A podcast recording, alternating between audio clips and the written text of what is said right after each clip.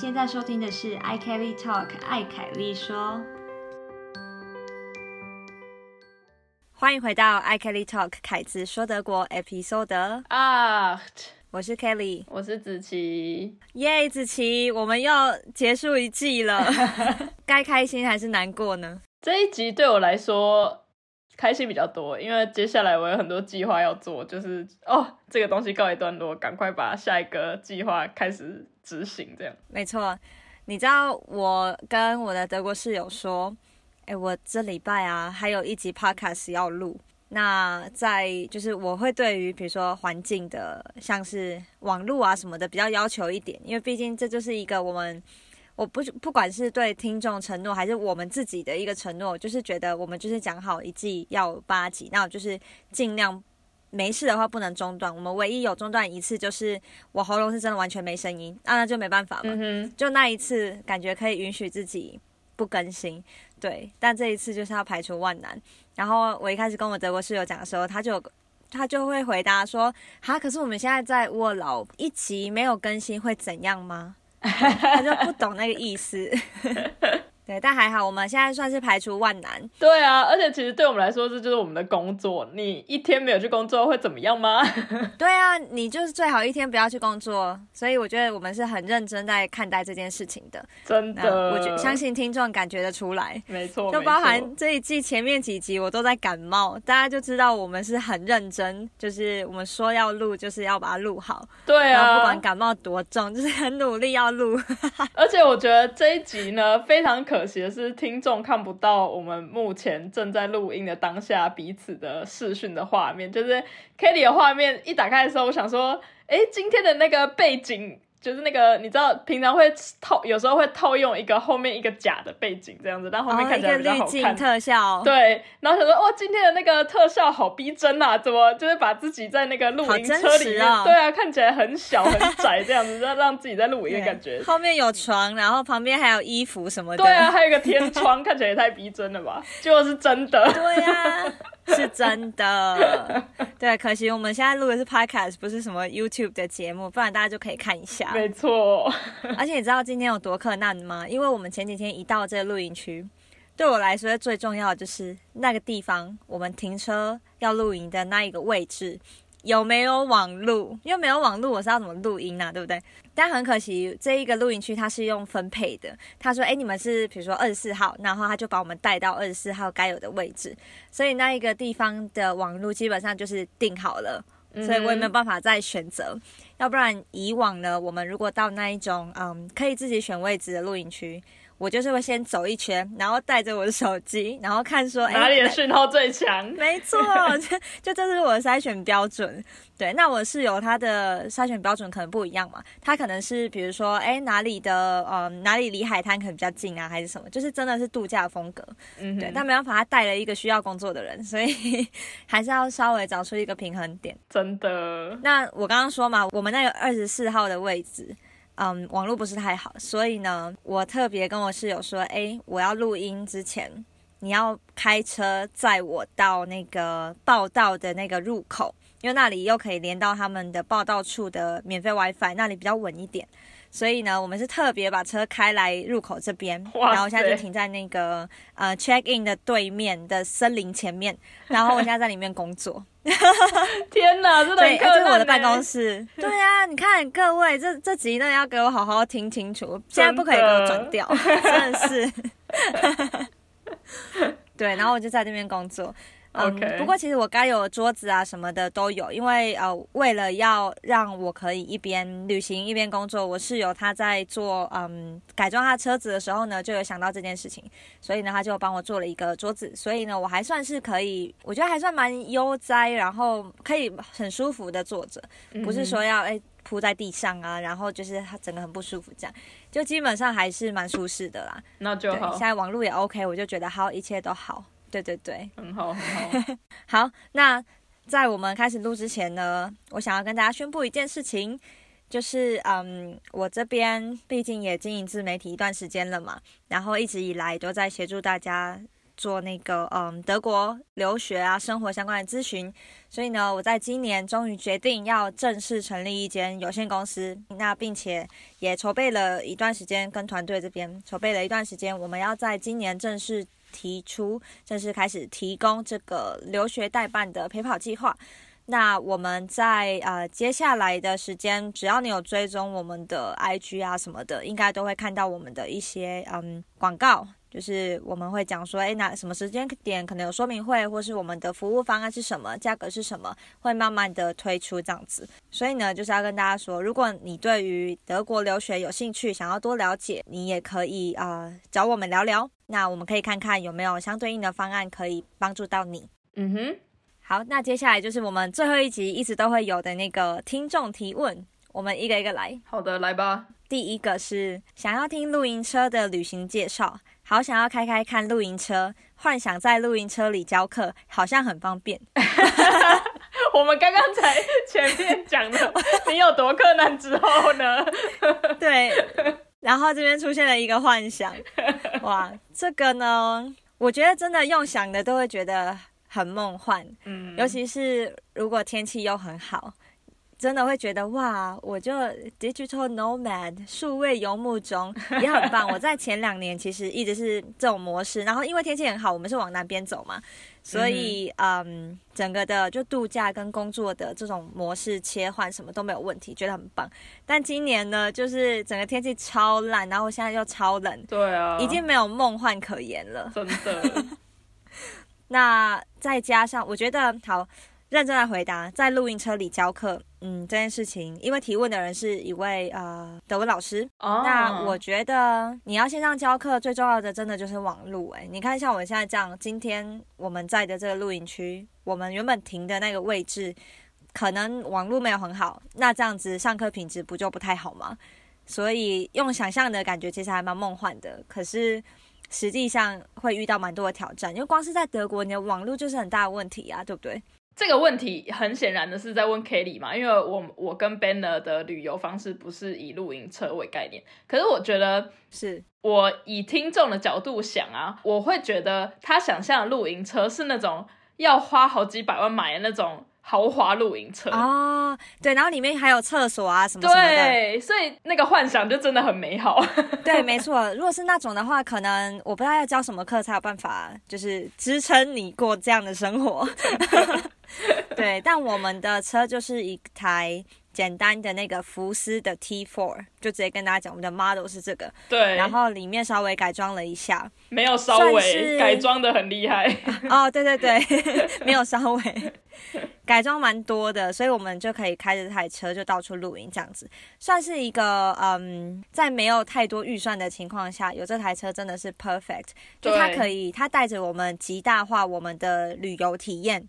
让我们用真的是最少最少的钱换到最多的体验，对，所以在以这种情况下，我还是会觉得现在这样子的所谓游牧生活还是蛮梦幻的，对，因为它是在对啊，你不需要花很多钱。嗯，我觉得你们厉害的是你们买了一个非常普通的，它根本一开始根本就不是露营车车，然后你们把它改装成露营车这件事情，没错，对，因为我觉得。呃，你们的主要的度假方式都是这样，所以确实很值得你们去改装车子，把它变成可以露营的方式。可是如果是它就是生活，对。然后如果是一呃只是短期想要露营的人，比如说哦，我就只是想要这一周体验看看露营是什么，可能就会觉得哦，那当然你直接租一个那种百万露营车用租的什么会，对对对，对啊，当然又比较快又比较方便，这样就不用。就自己改装你的车，然后另外一方面，如果你又比较没有成本的考量的话，那当然你就直接买一台车，当然就是更直接、更方便。对，我觉得那个露营车在德国特别的是那种 DIY 的感觉吧。嗯哼，因为我觉得上一次跟你们去露营的时候，确实很多。人很多家庭或很多朋友，他们在露营营地上面的车很多都是自己改装，对对对，甚至还会互相讨论。对啊，我记得还有人来跟你德国室友讨论说：“哎，你们那个怎么弄啊什么的。”对，其实每一次都会有这样子的交流时间。我们这一次一停，呃，一把车停下来，那时候我室友好像去处理什么缴钱之类的事，然后我们。呃隔壁的邻居，他们就来找我聊天，说：“哎，你们这个什么什么的。”然后就是：“哎，这个好像蛮不错的 idea。”然后我们就聊起来。然后他也邀请我去参观他们的那个车，然后我们有也有看到不错，就哎，好像这个我们之后也可以加，哎，就真的就变成一个嗯改装车研讨会这样。但的确像你说的一样，大部分都是你改装车的话，表示你真的很常做这件事情，你才需要花那么多心力去做呃改装这件事。对，它就是变成快要融入你的生活了。对，但如果真的只是想要体验的话，直接租那种里面甚至有厕所、有冷气，什么都有，然后床啊什么的都很舒服的那一种，还是可以很梦幻。我觉得，没错，不一样的梦幻方式，没错。好，不过我因为我知道我接下来的时间什么都不是很确定，因为露营嘛，我们很常就是，哎，这边天气不好，我们可能看看要不要去别的天气比较好的地方。但很可惜，我们这几天就是。基本上整个德国天气都不好，对，所以呢我们就待着，对。但也因为这样子的不稳定性，我有把我的那个中文课先嗯先暂停。我跟他说，哎，我们接下来出去玩，所以我们先暂停两周。所以他们也刚好也没空，对。所以我们等于是啊停了两周之后，等我回到家里 settle down 安顿好，我们再重新开始上课。那我就要我觉得这样也很方便，嗯哼，对。所以能够有弹性的时候，我就尽量的去。利用那些弹性很好。好，第二个问题是为什么今年这么多雨又好冷啊？我也很想问，为什么？今年真的超怪的，都已经八月初了，通常这个时候是 hot summer，就是最热的时候，结果超冷的。今天超冷，昨天也是。对，我们昨天我跟 Benner 昨天聊到，然后他还说。我来 Tubingen 十年，从来没有遇过这种夏天这种天气。对，而且你知道吗？我们如果只是来某一个地方一两年，我们就没有资格说，哎，以前都不会，因为 data 不够。但他就可以讲说，呀，这十年都没这样。对啊，对，我就要相信他。而且我们一开始还以为只有我们这里，然后就看了气象预报，发现几乎整个德国真的。又湿又冷，超怪的。这这个我就想要接到下一题，是有人问说北德、南德在八月底天气大概怎么样？因为他正在准备行李。嗯哼。那我有查了一下，我现在在柏林附近嘛。你刚好在北德，我刚好在南德。对对对，我们可以互相讲一下。北德这边呢，我查了一下，这几天就是什么十五上下，就真的很冷，很像很像冬天快到了那种。对。可是，在星期五之后呢？就八月十一号之后，会开始到二十度以上。那我查的是可以最多预测到十六天还是四天，所以在八月可能二十号、二十一号那时候，我现在看柏林的话，天气是会到大概十九到三十度。那这十九低温就是比如说半夜就比较冷一点嘛。那白天呢，有可能到二八、二九、三十，就还算是正常的夏天。对。那难得呢？难得的话，我目前的天气，我看天气预报，目前的天气应该跟你说的差不多，跟北德差不多，也是最高可能到二八二九三十度这样子。就是从明天开始会慢慢的回暖，然后可能就开始维持正常的所谓夏天的天气这样。可是我还是会建议准备行李的大家，还是在出发前还是看一下，因为其实我自己觉得。近两周内的气象都也不会到太准，因为毕竟现在天气多变化，就是那个变的幅度非常大，所以最好还是越近的时候还是自己看一下比较好。这样。好，下一个问题也是听众提问，他问说，想要请问两位外国人跟德国人在登记结婚所需要准备的文件和流程。嗯，这个真的就要说，在德国每一个邦跟每一个。那叫什么户政事务所嘛？对啊，城市。对它不同的城市，它的要求都有些微差异。我觉得最好应该就是你直接去那个叫做 Standesamt 里面问说：“哎，你是外国人，然后你要跟一个德国人结婚，请问需要什么文件？”通常他就会给你一张纸，上面就有很像一个 checklist，会说：“哎，你要准备这个那个。”OK，然后还要跟他约时间啊什么的。对，你们那时候也是这样吗？我们当初也是，我们是写 email 去问的啊，email 可以，没错。对，还蛮快就回信的，所以就像你讲的，真的是每个城市都不一样，就是不一样到连城市跟城市间，它可能要求你要准备的东西都不一样，所以这种东西就是看你想要在哪里登记结婚，就是最好去当地的户政事务所问看看。没错，那我觉得这边也许可以额外提供一个资讯，就是如果现在问的这个人，因为他在我 IG 问嘛，所以我猜想他是台湾代表。你现在如果人在台湾，然后你的另一半可能人在德国。你可以请你的另一半先去问，然后你在台湾先把需要准备的东西准备好，你再飞过来。要不然你可能要飞来飞去，因为有一些东西是在台湾要先公证的，没错。然后甚至德协那边也还要，嗯，什么是什么地方法院要先公证嘛，然后德协那边还要再一次什么盖章之类的，所以这个是你在台湾要做的。如果你还没来呢，可以省一次机票钱。现在台湾做好，你再过来这里。嗯，我其实有听过有人是请家人帮忙用，可是就很麻烦了。因为当然你如如果不是本人去申请那些东西的话，就是可能要多很多道手续或什么证明说哦，我请家人代办或什么的。所以如果就像你讲，真的还在台湾的话，自己弄当然是最自己准备当然是最快的方式。对，没错。刚刚讲的就是城市跟城市间需要准备文件不一样之外呢，甚至时间不一样的时间，他会叫你跟可能也会跟你说不一样的要准备不一样的文件哦。比如说，因为其实德国每年都一直在改一些关于内政的一些规定。所以有可能，比如说去年在同一个城市里面讲说哦需要准备这个，今年说不定不用，或者是反过来。所以就是最好就是时间等时间近一点，靠近你想要登记的时间的时候再去写信去问问看也可以。对，没错。那以上是我们的听众的提问，接下来要跟大家做最后一集的 update。那子琪先来跟我们分享一下。好的。呃，这周呢，我想要跟大家分享一下关于我的幼稚园老师的一些小故事，这样子。好诶，我觉得你的幼稚园系列大家蛮喜欢的。真的吗？对啊，我都会收到一些就是续聊幼稚园话题的。不知道之前也有跟你讲过，嗯，对，所以可以多分享一些，蛮有趣的。好，呃，我今天想第一个分享的东西是不是在幼稚园里面发生的？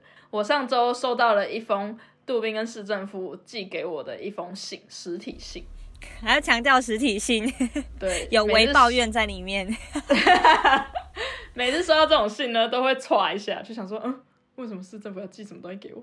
我做错什么事了？对啊，都很怕被罚钱，怎么样？驱逐出境什么？所以那个收到那一秒都会吓一下，这样。但我就打开看这封信呢，就上面写说，因为我是算是由市政府那边。直接害我做幼稚园的，就是算是帮忙的小老师这样子，所以呢，呃，就连我的这个职位呢，他们都邀请我去参加今年底，他们每年都会在年底的时候办一场 Vanden，就是邀请所有的市府员工们一起去践行这样子。啊，就连你都有哎。对啊，连我都有。然后他规划的其实蛮好的，就是践行规划在十月底。可是我上周也就是在七月底的时候，我就收到了这封信。然后他就跟你说：“OK，我们就是预计在几月几号，呃，几点就是规划这个践行。然后践行呢还分了五个行程，就是他规划出五个行程，你可以选择你要 A、B、C、D、E 哪一个行程，你要走哪一个行程。”然后里面就会告诉你说，哦，第一个行程呢是经过哪里呀？然后大概走哪里？然后这个呃整个路长呃路段多少就是多少公里？然后大概会走多久？然后这个是属于就是 light meter 还是 sport？就是这么的 简单中度还是困难的？提供很足够的资讯，让你可以做选择。对啊，超级详细的。然后还有第二段是什么什么？然后还有其中一个行程也是还是骑 e bike。就是跟市长一起骑一百个，因为市长不想要走路，他觉得太累，这样。但这个前提就是你要有一百，他不会准备一百给你骑。哦，我以为他也会就帮你准备。没有没有没有，就是自备一百这样子。就是如果有一百个人想骑一百，不想走路就骑，跟市长一起骑一百；没有一百个人就走其他的四个行程，可以选一个这样。嗯。然后呢，另外一个我觉得很赞的点就是他还提供吃的。然后这个吃的就是它甚至有四个选择可以选，就是很德国的餐点啊，比如说 Schnitzel 啊炸猪排，或是 Maltaschen 我们这边的那个当地施瓦本那种水饺什么的。然后他就列出四个餐，你就是当天可以选一个餐，就是一个反正我觉得规划的蛮详细的一个行程，跟感觉对，就是很体恤员工的一个小活动。然后我在这边想要讲的是，就是想要表扬他，我觉得看到这这一点，我真的觉得哦，果然真的是德国，就是工作权真的是跟台湾跟我所想象的真的是差太多了。你你其实打开这个信，然后他第一第一段他就告诉你说，我们在几月几号的时候要办这个活动，然后你去查那个你的形形式，你就会发现那个时间是礼拜五哦，是工作时间哦。对，而且它是什么下午一点开始，然后我就想说。可是你要邀请所有市府的员工啊，他们不用上班吗？该不会这个算上班时间吧？对他就在信的最后写说，关于上班时间呢，就是今当天我们就是会定定所有的工办公时间都会在一点的时候结束，然后大家就可以一起去参加活动，这样。对，因为所有的践行它上面都是写两点开始走这样子。嗯，等于是你一点结束之后，可能可以跟大家吃个东西，还是怎么样聊个天，然后开始两点开始走。然后呢，这个整个践行的活动呢，会算大家，如果你参加了，他会算你工作两个小时。这样谁不去啊？对呀，对啊，我去走个路就算两个小时。当然去啊！就是你不用请自己的假去做这件事就算了，这个践行还算工作时间。对，然后还有付那个晚餐。对啊，我觉得超赞的。对啊，这真的很棒哎！这我很难想象在台湾会发生吗？对，完全无法想象在台湾会发生这件事情。在台湾，连那种尾牙你都要自己花额外，可能有的人甚至还要加班去准备活动，你知道吗？去做一个表演、跳舞什么的。那个 超多人在抱怨这个，哎，没有，我很好奇，那个没有算工钱吗？有的人加班什么的，我不知道有没有算呢。有的人说你额外加班，那个是不能打卡或什么的。我之前有听过，那个超抠的，然后还规定你一定要准备，每一个部门都要准备一个什么什么活动。对，我觉得这个是在台湾一个很奇怪的文化，就是尾牙好像你被规定就是要准备什么活动，要去娱乐其他人。对呀，对。可是尾牙的目的不是为了要让员工放松？对呀，不是应该你还要准备活动吗？对呀，对，超不合理，很奇怪。然后跟这个活动，我现在就是在杜宾跟这个活动比起来，就觉得天哪，差太多，真的。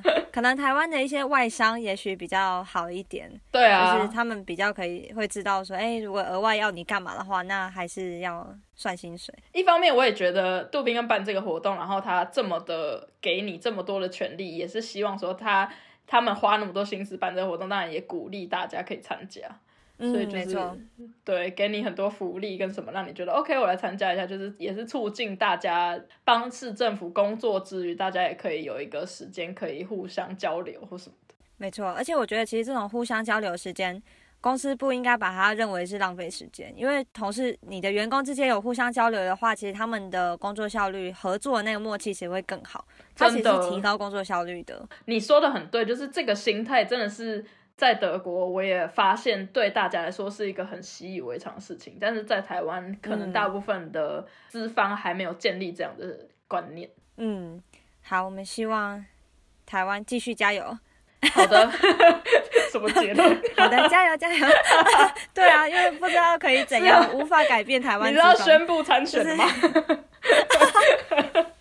好，我要选哪一区呢？来看一下，有点太晚了。太晚吗？还可以吧，永远不嫌晚，好不好？为市政努力，永远不嫌晚。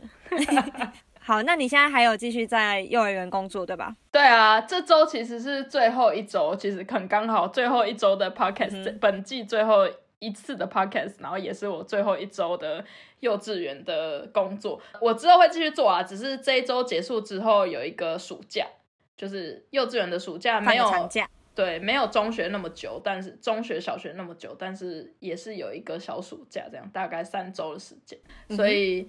这周对我来说，其实呃又期待，因为期待要放假嘛，但是又蛮感伤的，因为怎么说？呃，就像我之前有分享的，我们的这个组，我待的这个幼稚园的小班里面是到呃一到三岁的小孩，所以其实我们班已经有几个小孩，他们已经满三岁了，就是有的甚至已经满三岁好几个月。然后就还是一直待在我们这边，一直到呃下礼拜结束，等于是一个学年的结束这样子。啊，暑假后他们就要去别班了。没错，有的是要去别班，去比较大的幼稚园的班级，在一样在我们的幼稚园里面，所以偶尔还是会看到他们。但有的人他们已经申请到其他的幼稚园，所以他们就会正式的离开这里，这样。所以就对我来说，就是觉得哦，好不容易跟他们培养出感情了，他们就要走了。对 呀，离别。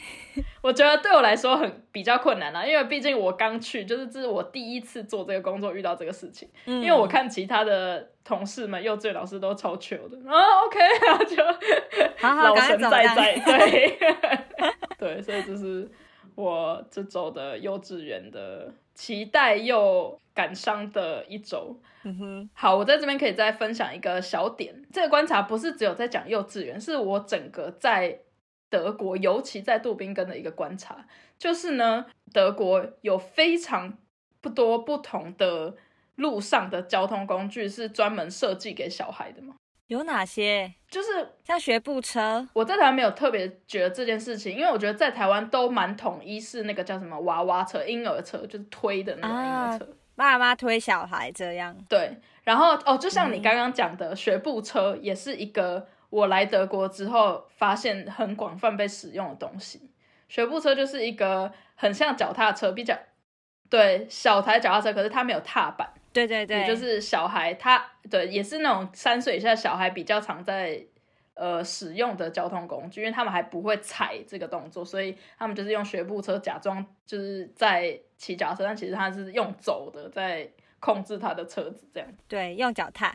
对，有另外一个车子，我在杜宾根也非常常见，就是脚踏车后面的那个安行啊，就是爸妈他骑他脚踏车，然后为了要载小孩，因为杜宾跟骑脚踏车的人真的也蛮多，然后你如果为了要载小孩，很多家庭都会在脚踏车后面牵一个很像连接的一个小的一个，对，也有轮子的，等于是可以骑脚踏车，然后拉着你的小孩在一个，嗯。比较安全、做的比较好的一个箱子里，这样。对对对对对，没错，对。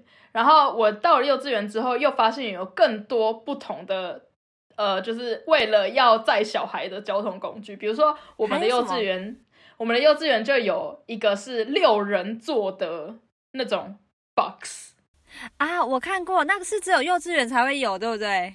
呃，其实路上也有一些，可能你你看到的是没有座位的那种，就是你直接把小孩放在一个很像箱子里面的东西，没有盖子的箱子里面，然后小孩就坐在那个里面，可能那个箱子里面可以坐，不像娃娃车一次只能坐一个，它里面可以一次坐两三个这样子。那你说的是什么？有有有盖子的，哦，就是不会淋到雨。呃，我们的也没有盖子，可是我们是有座位的，啊就是。它有一个一个位置，你知道吗？很像电影院的那个座位，然后你坐上去之后还可以系安全带那种。真假？因为现在 超有趣的。对啊，就是娃娃车变成脚踏车版本，然后扩张它，你知道，就改，感觉把它改装成大箱子，然后里面可以装六个小孩，那六个小孩每个人都有自己的位置，还有自己安全带，这样。好酷哦！感觉像坐什么南瓜马车，真的真的很像那样的概念，没错，很可爱。对，但我觉得那个老师应该骑脚踏车骑得很累吧，因为他一次是要能拉六个，那个不是用骑的，那是要用推的。然后确实，我我有曾经就是跟一个老师，一定至少要两个老师一起去推那个车，才有办法很顺利的往前。因为真的那个那个车子真的就是蛮大的，因为你要想象你装六个小孩在里面，所以对车子本身有重量。对重量跟控制方向不是很容易的事情，所以大部分时间都是要有两个老师，一个在前面，一个在后面，就是这样去控制那个车子的前进。可是我就觉得，天哪，就是真的花很多心思在要怎么运送小孩，就是各种不同的交通工具。而且我们刚刚讲那个安恒啊，就是小孩在一个什么箱子的，就在爸妈的车后面可以拉着的那种，还有一种是小孩是在前面的。哦，对对对对对，很像。把小孩放在前面的篮子里的那种感觉，可是不是篮子，对对对，可是他是在地上，对对对对。但我每次看到，我都觉得很可怕。就是如果就是你在骑的时候，如果发生什么事，感觉就是小孩是第一个遭殃。我也觉得，而且你不觉得你的车头前面有一个小孩在那边很难变得很难控制方向吗？就是对啊变成对啊，你骑的时候不会很难，因为那个重量突然变又变很重，然后前面又很宽。我觉得对家长来说，小孩在前面感觉真的很恐怖。就不知道为什么会有人这样做。可能之对啊后我们研究一下，就搞不好我们后来发现，哎、其实很不错耶，这方案。对啊，后面跟前面都来试试看看怎么样比较好。对。然后我觉得，呃，我们当然在德国比较常看到嘛，因为尤其在杜宾根骑脚踏车的人口真的是多很多。嗯那在台湾相对比较少，毕竟外面那么热，谁要在外面一直骑脚踏车，然后还要出去大晒太阳，可能光想到就已经累了，就不会，就连这个设备根本就不会买。对啊，对啊，然后学步车，我觉得好像也要有空间才有办法让小孩安心的在那边骑他的学步车。如果是嗯以台湾很多街道这么车水马龙，然后可能顶多一个骑楼，或者甚至没有骑楼，就你家门一开可能就大马路，基本上不太可能放小孩在那边。对啊，太危险了。对啊，所以我觉得这应该也是一个差异。你讲到这个，我刚好在上个礼拜看到前几周啦，看到我有一个亲戚，他的小孩就是有在台湾骑学步车这样子，在他的 Instagram 上面嗯看到，然后他们是在那种有的河滨公园下面会规划一个特别有一个呃怎么讲车道，就是那种儿童的车道，让小孩可以去。嗯，对，骑他的学步车或其他很小台的脚踏车，在那里就是学那个，比如说交通号志啊，什么时候要停下来那个，我觉得那个也蛮不错哦的。很棒哎。但是我看到那个影，就是我一看到那个影片的第一秒，我就发现这个小孩一定不是在德国，因为呢，他没有戴安全帽。哎，真的在这里的话，你就会被要求一定要戴安全帽。对，小孩不管你骑什么，骑在哪里什么的，你只要一上一台车，一定要戴安全帽。我最近在露营区，因为旁边真的有超多小孩，他们有很多人也是带着学步车，都有安全帽。对啊，对啊，很可爱。即使是在露营区那么安全的地方，就根本没有车对啊会。，而且如果他摔倒，他还是摔在土上，就是嗯再加上又有点下雨，所以好像也不是会真的可能摔破头什么的。没错，但还是要这是基本的作业流程，对，对真的从小就会要求。每个人都穿那个 much hoser，就是我们在前几集有讲到，大家都要有。好可爱对啊，因为哦，天气太烂了。真的。对啊，然后比较小的那种，就是甚至还不太会走路的啊，他们就直接在地上爬。我觉得这个 平常在台湾太难看到了，真的，只有在这里比较容易看到。没错。好，那子琪，你这周接下来，因为你说你的工作差不多告一个段落嘛，你要跟我们分享一下接下来有什么计划吗？好的，我这周工作告一段落之后呢，即将跟呢出发去度假。然后我们今年呃夏天的度假地是选择在希腊。希腊我还没去过，那边很漂亮。对啊，我们其实也还完全还没有去过，去到那么南边的地方。希望到时候，呃，目前看希腊的天气应该是还蛮好的啊、就是每天都大晴天这样。希望不至于到太热就好。对，其他的就是我们其实也很期待，因为真的在这边湿冷太久，想说到底是什么怪天气，所以也很期待，就是去到真正的夏天去度假这样。因为真的希腊或是说南欧离德国也没有到那么远啊。可是你看我们现在这边天气那么烂，然后就又下雨啊，又很冷。可是南欧竟然前一两周都还有森林大火，就是热到这种程度，热浪、嗯森林大火，真的差很多。嗯，我觉得真的极端气候啦，就极端气候不代表只变热，就当然冷的时候就会变很冷，然后热的时候变很热，然后对，就就很不。稳定。是没错。对啊。好的，这就是我本周的分享。那换 Kelly 吧，好，那我来分享几个嗯最近做的事情，嗯因为已经在这一集 podcast 讲了很很多，就是现在在下雨，然后很烦什么的。但还是要讲一下下雨天在露营区我们可以干嘛？因为旁边其实就有一个湖跟一大片森林，所以呢，像我们昨天的事情，我们做什么？我们就是大家穿暖，穿得暖，然后在附近散步。那散步就会有经过湖畔啊，然后也会路过森林啊，我们就在森林里呢，就可以看看有没有认识的香菇，就可以就是采一些新鲜的香菇，然后晚上就夹菜。对，所以我觉得也还蛮好玩的。我虽然不是什么香菇大神，但我们同行的一些人，我不是只有跟我室友在这，还有我们一些其他朋友，总共有六个人。那他们其中呢，有人是对香菇比较认识的，然后可以稍微判别这是确定可以吃的。对，所以昨天晚上就很不错，就真的煮了超多香菇。对，好棒哦。那其实对啊，除了这个之外，我觉得好像也没有什么其他事情可以做。刚刚讲的好像要讲一堆事情，有没有？就还好。嗯，可能有啦。我们大家就嗯有搭一个遮雨棚起来，然后我们就在那个遮雨棚下面嗯打牌啊、玩桌游，然后喝酒聊天等等，其实也是不错。对，然后在这个过程呢，就随时注意，哎，要那个煮个水啊，煮个咖啡啊，就是维持身体就是暖和度。对，然后像我呢，就是额外再披一个毛毯在身上，然后跟大家玩桌游。对，也是蛮难忘的啦，我觉得。对，不过如果让我再选择一次，我当然希望天气好的时候再来，因为这边其实嗯有非常非常多的湖哦，其实真的蛮漂亮的。那关于露营呢，还想跟大家分享啊。一一件事情就是，我们前几天先去 o s a 就是波罗的海那边，然后也是在露营区嘛。啊，有一个有一个小特色，一个亮点可以跟大家分享的是，洗澡的部分啊，它那个洗澡水是有一个特殊机制，是要呃储值然后扣款的，就那一个录音区这样。对，所以你在洗的时候啊，你要先等于是你的卡要先放在感应区，然后他那时候就跟我们说，嗯。每十秒就会扣一次款，十秒会扣五分吧？对，OK。所以如果你洗六十秒就一分钟，六十秒的话就是有三十 cent，三十分，零点三的欧元会被扣掉。嗯哼。然后我原本当然听一听，就让你觉得说啊，哦还 OK 吧？我应该对我就洗个几分钟还好。应该不至于就压力太大。那它扣款呢是只有在呃出水的时候才扣，所以如果你在比如说搓泡泡的时候没有按那个水，它就不会扣。啊，OK。它它的系统会对会停，对。然后结果就就开始洗了嘛，然后就发现它水在流的时候啊，他说的这个十秒扣五分就五 cent，这个十秒它是会一秒一秒读，就你看得到它那个进度条在跑，然后十秒数完就会哔。然后再继续数，然后又哔，你就觉得压力超大。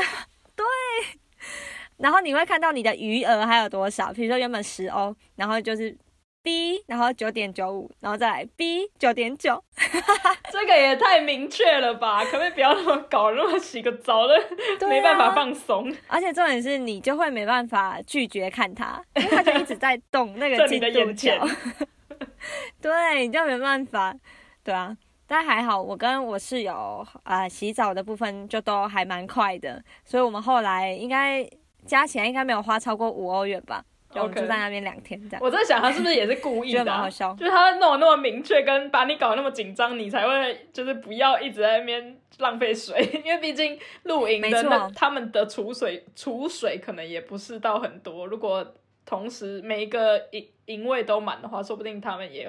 蛮吃紧的，对，而且重点是能源成本，对啊，没错，重点是能源成本也很高，对，所以他们就是想要让你你自己承担，你洗的久你就付多一点钱，这样。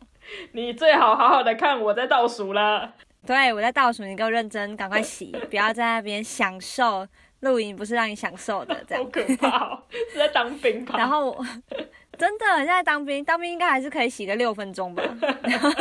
对，那那个是在波罗的海那边的呃 o t s a 那边的一个露营区是这样。嗯然后我们这一次来这个嗯 Mecklenburg-Vorpommern 这个湖的露营区，它竟然洗澡也是要额外算钱的，但他不是用这个扣款的。我觉得真的每个露营区都很有创意耶，都很有自己的一些系统来限制你用水。OK。对，那这里呢，它就是啊，你要购买一个代币。那个代币本身就是五分钟，就是限制你用五分钟。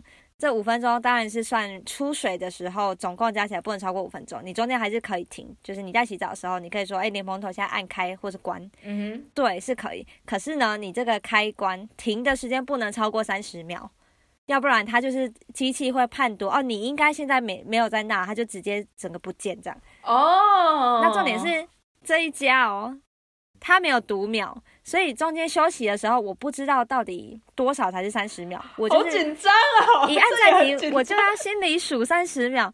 对，然后我大概数到二十几的时候，因为我怕我数错嘛，所以我就要赶快按，或是我要先那个赶快让它水再流一下，再马上按暂停，嗯，然后要再再开始自己读三十秒。啊、真的也洗得很紧张耶！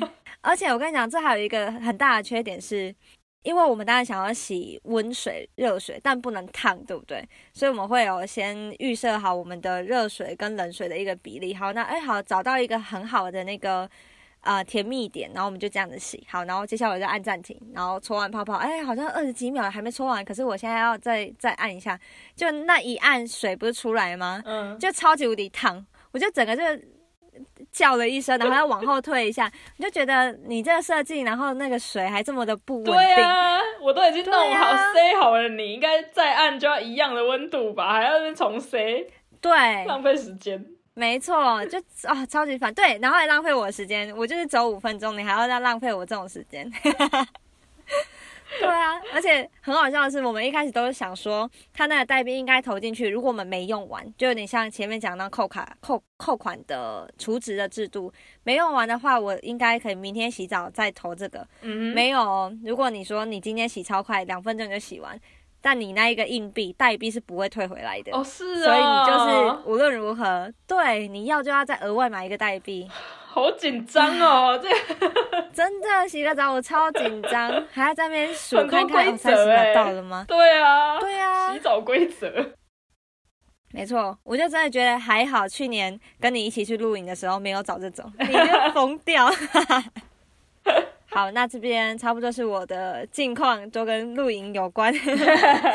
好，我们最后一样来分享一下奇闻异事吧。好的，首先我先分享一个，其实我好几个礼拜前看到的奇闻异事，就是呢，这个新闻的标题是 Nirgendwo pinkeln Männer so gerne sitzen wie in Deutschland。它的意思就是说，没有其他地方的男人这么喜欢坐着尿尿，就跟德国人一样，也就是德国人是全世界最喜欢男生最喜欢坐着尿尿的国家。这我很同意耶，就目前我也观察这非常同意样。虽然我说观察，但我没有看所有男生尿尿，这要确认一下。但我刚来德国的，哦，我认识 Banner 之后呢，我就觉得这个这件事情很明显，因为在台湾我从来没有想到男生其实可以坐着尿尿这件事，或是会想坐着尿尿这件事情，因为我们已经习惯了所有男生都是站着尿尿，对所以真的是我也完全同意这个。新闻，就是。他真的有，就有一个呃调查机构，他们做了一个研究，是英国研究，希望是正确的，虽然是英国研究，应该是啦，因为就是他对他的那个资料蛮完整的，所以应该是正确的调查。他们在最近就是调查说男生喜欢站着、蹲着还是坐着尿尿这样子，然后调查结果发现，德国的坐着尿尿的比例，男生坐着尿尿比例遥遥领先了其他国家，就是有四十趴的受访的德国男子表示他们总是坐着尿尿，嗯，然后第二名是瑞典，可是瑞典也只有二十二趴的男生。哦，差很多呢。对，所以第一名跟第二名差了很多，德国将近一半的男生，然后瑞典只有呀不到四分之一。嗯哼，这个新闻就在讨论说，就是德国这个坐着尿尿的文化，真的变文化了。对，它已经变成一个文化在德国。Sitzpinkelkultur 就是坐着尿尿的文化，是在二零一七年，就是有新有新闻，就是那个网站也有就是在讨论这件事情，就是引用一些泌尿科医生的话，泌尿科医生就是有解释说，呃，坐着小便啊姿势，这个姿势在科学上面对呃人有什么好处什么的，所以就是鼓励大家坐着尿尿。因为我其实不知道医学上有什么好处，我唯一知道好处就是坐着尿尿比较不会乱喷。真的，然后喷还会臭。对啊，就很尿骚味还要清，对真的啊很恶哎、对啊。然后很多时候男生他们，我我觉得重点不是男生不清，而是他们没有意识自己站着尿尿会乱喷，他们就觉得啊我就对准啊，有什么好乱喷的？可是对准就是会乱喷，那个水花溅起来，它就是对，会而喷到其且因为他可能他地方。看不到。没错，所以我们就会觉得为什么男生站着尿尿又不自己清这样子。对，所以对我来说，其实德国人坐着尿尿真的是最完美的一个结果。这样，我也觉得很棒。而且我来德国之后，我开始觉得说，为什么在台湾男生一定要站着尿尿？就是有什么一定要站着的理由吗？我我之前有看过，不知道是哪一个部落客还是什么，他真的有调查过，他有去访问过男生，说为什么一定要站着尿尿，然后很大一部分男生说，就是很大男人主义的答案呢，就是他说坐着尿尿对男生来说是一种侮辱，哈，就超怪的。这跟那没关系啊。对啊，他就觉得坐着尿尿表示我不够 man，站着比较 man。对啊，对啊，这无关哦。这个我之后再来做一次调查。对，可是因为这个新闻也有讲到，他说老一辈德国人的观念里面也是这样，他就说对他们对老一辈的人来说，“zits pinkler” 就是坐着尿尿的人这个字，就是是一种 beleidigung，就是也是是一种侮辱啊，也觉得是侮辱。对啊，我不懂，我也不知道，我完全不懂为什么。对，这样男生才有办法来解答，到底为什么会觉得坐着是一种侮辱呢？大男人主义的点，我没有办法。同理，可是有另外一个点，我比较可以同理，可是我也不能认同，就是呃，在公共厕所，很多人会嫌那个马桶座很脏，所以他们不想要坐着。如果是只有马桶坐的那种，不是蹲厕，那你可以用卫生纸啊。对啊，然后就导致不是只有男生会站人家的，有的人连就是上厕所，就是如果你是要大号的人，他们也会想办法站在那个马桶座上。这其实很危险呢。对啊，超危险的，而且很又脏又危险，超可怕的。你说到这个，其实我如果在我如果在公共场合，我也不一定会直接坐在马桶盖上，所以我大部分时间是深蹲的。嗯，我也是，或者是我会用手撑着马桶盖，然后反正可以洗手嘛，所以洗手比较比较快一点，所以我就会跟你一样的方类似的方式，就是上厕所。嗯哼，对，可是。就导致因为这样子，所以其实德国就跟现在台湾还是很多一样，就是在很多呃厕所里面，你会看到会有请叫你上厕所人请坐下的标语。对，在德国真的很多，住宿舍应该就很常看到。对对对，可是呃，其实我觉得台湾更多，因为我觉得台湾的这个观念更更少人推广。对，但你在台，你说你在台湾有看到有这种标语？有啊，台湾也很多。啊我没有注意到哎。哦，真的吗？我觉得台湾也蛮多。但是在台湾。我们因为我们去的是女厕啊，我们就很难看到他们要写什么标语给男生。对啦，而且因为台湾还有另外一个厕所叫做蹲式厕所，就是欧洲人没有办法上的那种，没有办法蹲下的那种厕所，所以那种厕所本来就不需要坐，所以就不会有那个标语，也是很正常的，确实。而且我觉得如果男生都可以坐着的话，很多公厕它就不需要有小便斗这个东西。对，那不是很方便吗？对不对？嗯，所以就是希望德国人。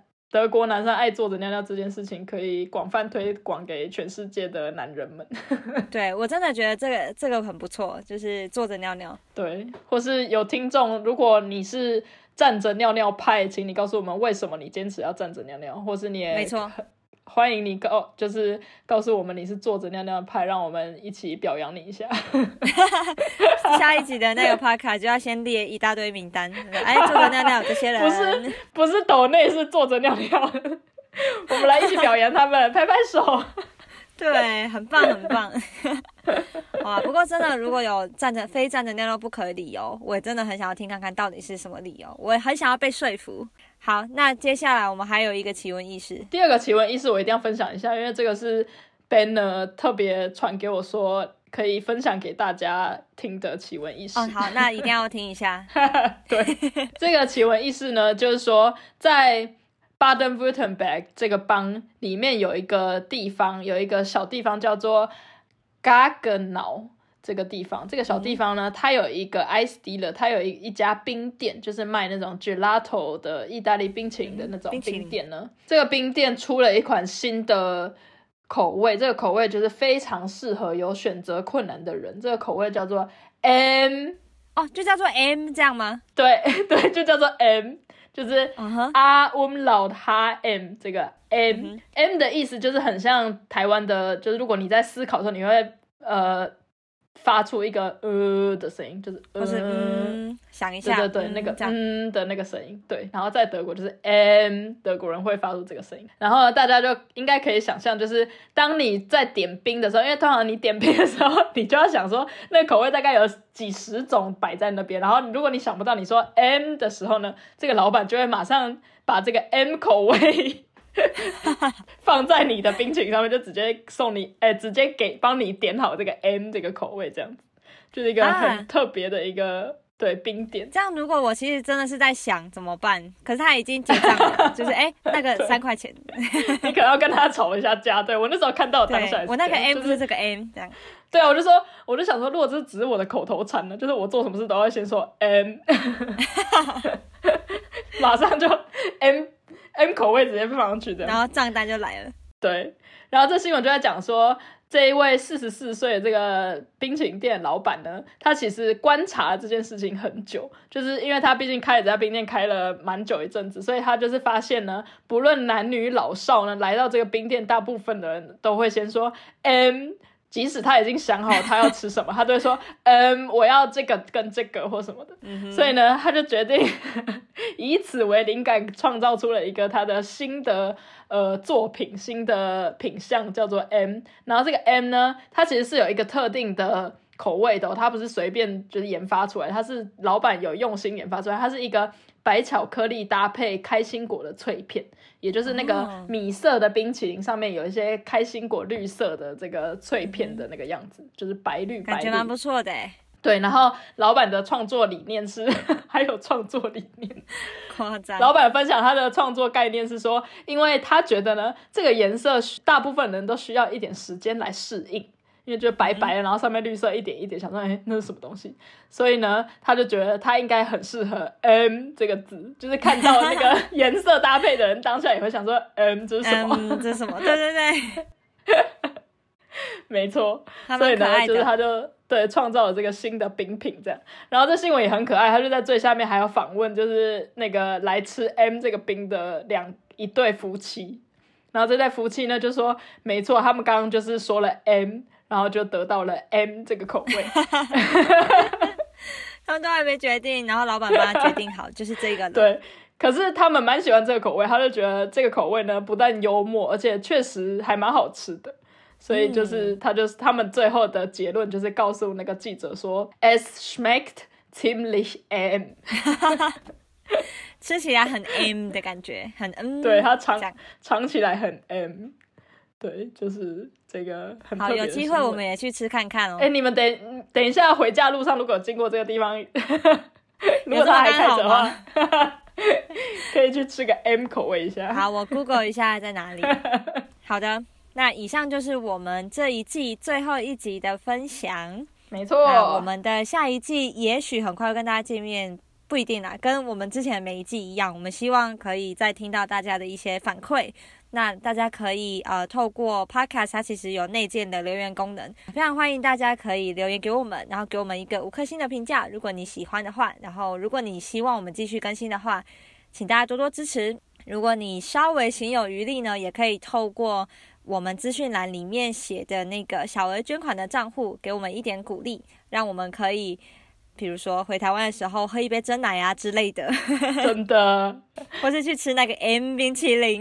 对，感谢大家，好的，那我们这一季就到这边结束喽，感谢大家一直以来的收听跟陪伴，谢谢喽，拜拜，下次见。拜拜。